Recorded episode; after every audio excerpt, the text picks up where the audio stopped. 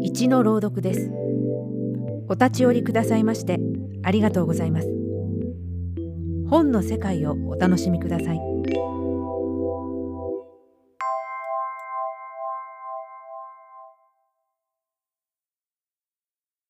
太宰治作。一日のローク1月22日。日々の告白という題にしようつもりであったがふと一日のロークは一日にて垂れるという言葉を思い出しそのまま一日のロークと書きしたためた。当たり前の生活をしているのである。格別報告したいこともないのである。舞台のない役者は存在しない。それは滑稽である。この頃だんだん自分の苦悩についてうぬぼれを持ってきた。自重しきれないものを感じてきた。生まれて初めてのことである。自分の才能について明確な客観的把握を得た。自分の知識を粗末にしすぎていたということにも気づいた。こんな男をいつまでもゴロゴロさせておいてはもったいないと冗談でなく思い始めた。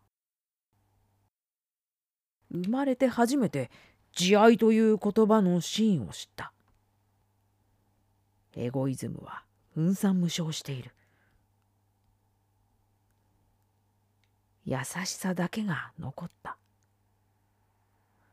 この優しさはただものでない。馬鹿正直だけが残った。これもただものでない。こんなことを言っているおめでたさ。これもただものでない。そのただものでない男がさてと立ち上がって何もない。なすべきことが何もない。手がかり一つないのである。苦笑である。発表を諦めて仕事をしているというのはこれは作者の人の良さではない。これは悪魔以上である。なかなか恐ろしいことである。くだらないことばかり言っている。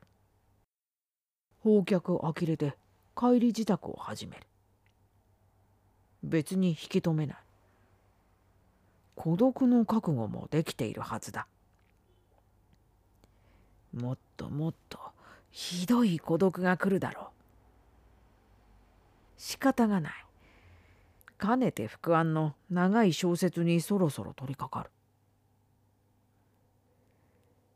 いやらしい男さ。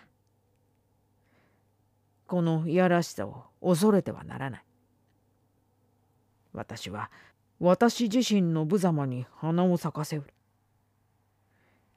かつて排除と反抗は作家修行の第一歩であった。厳しい潔癖をありがたいものに思った。反省と秩序こそ憧れた。そうして芸術は枯れてしまった。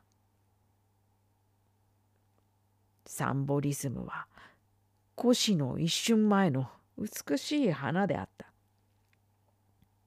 バカどもはこの神棚の下で殉死した。私もまた遅ればせながらこの神棚の下で投資した。死んだつもりでいたのだがこの首筋太き北方の百姓は何やらブツブツ言いながらむくむく起き上がった。大笑いになった。百姓は恥ずかしい思いをした。百姓は大変に困った。一時は慌てて死んだふりなどしてみたが、すべていけないのである。百姓は苦しい思いをした。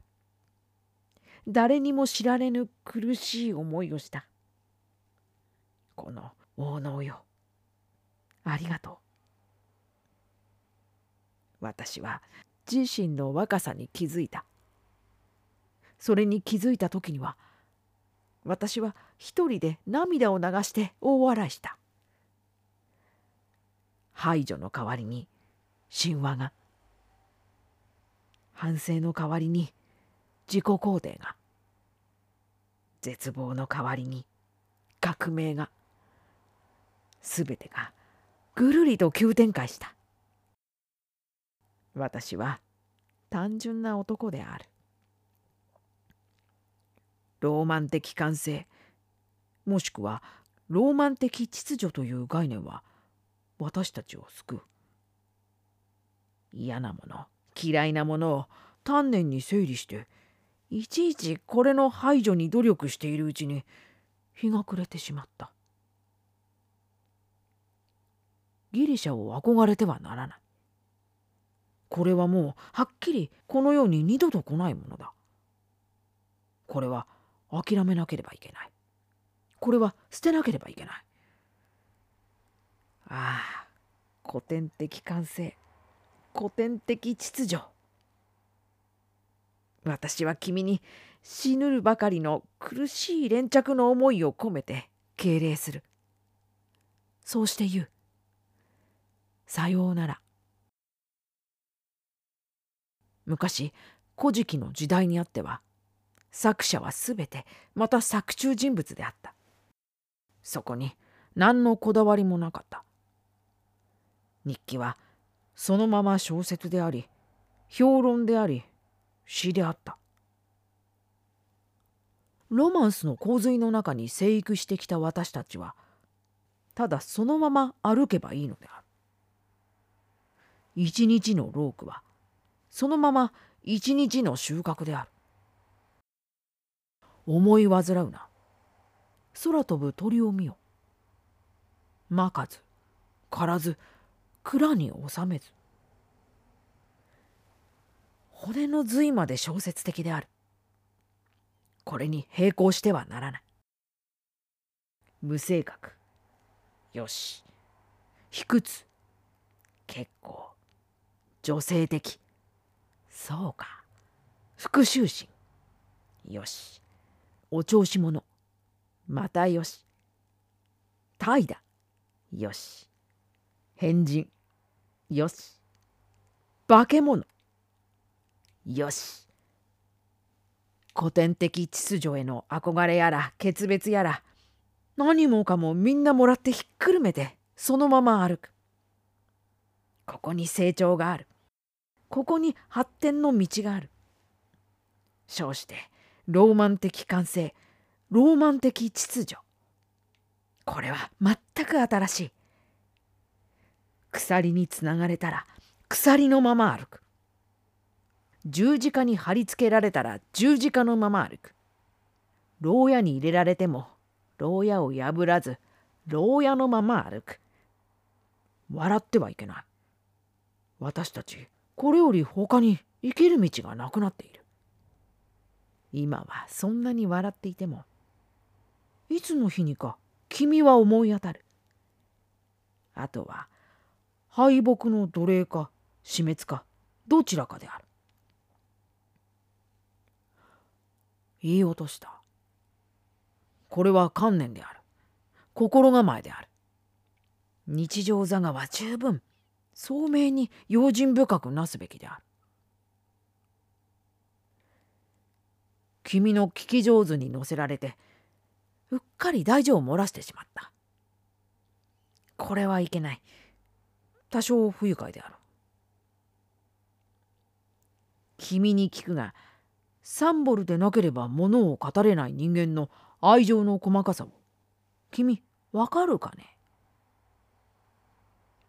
どうも大変不愉快である。多少でも君に分からせようと努めた私自身の少量に気づいて私はこんなに不機嫌になってしまった。私自身の孤独の破綻が不愉快なのである。こうなってくるとローマン的感性も自分で言い出しておきながら十分怪しいものである。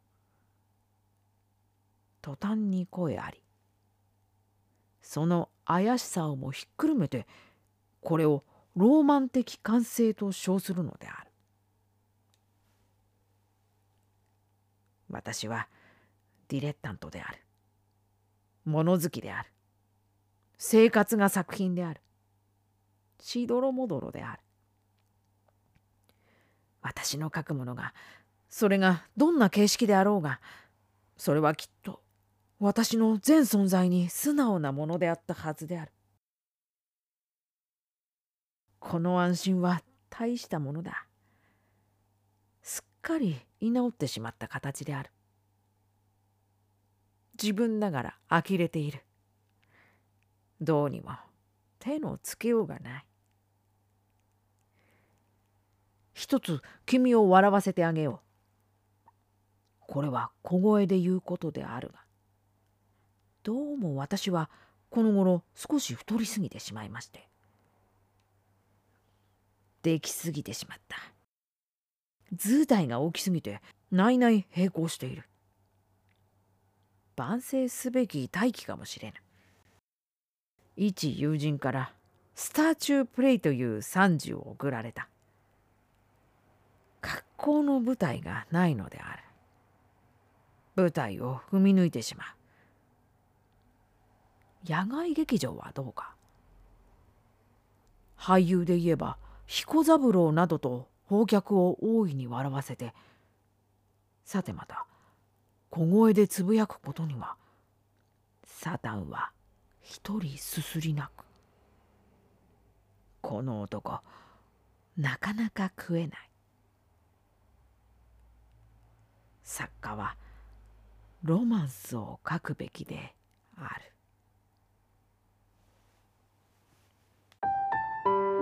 ご清聴ありがとうございました。朗読は二の前明でした。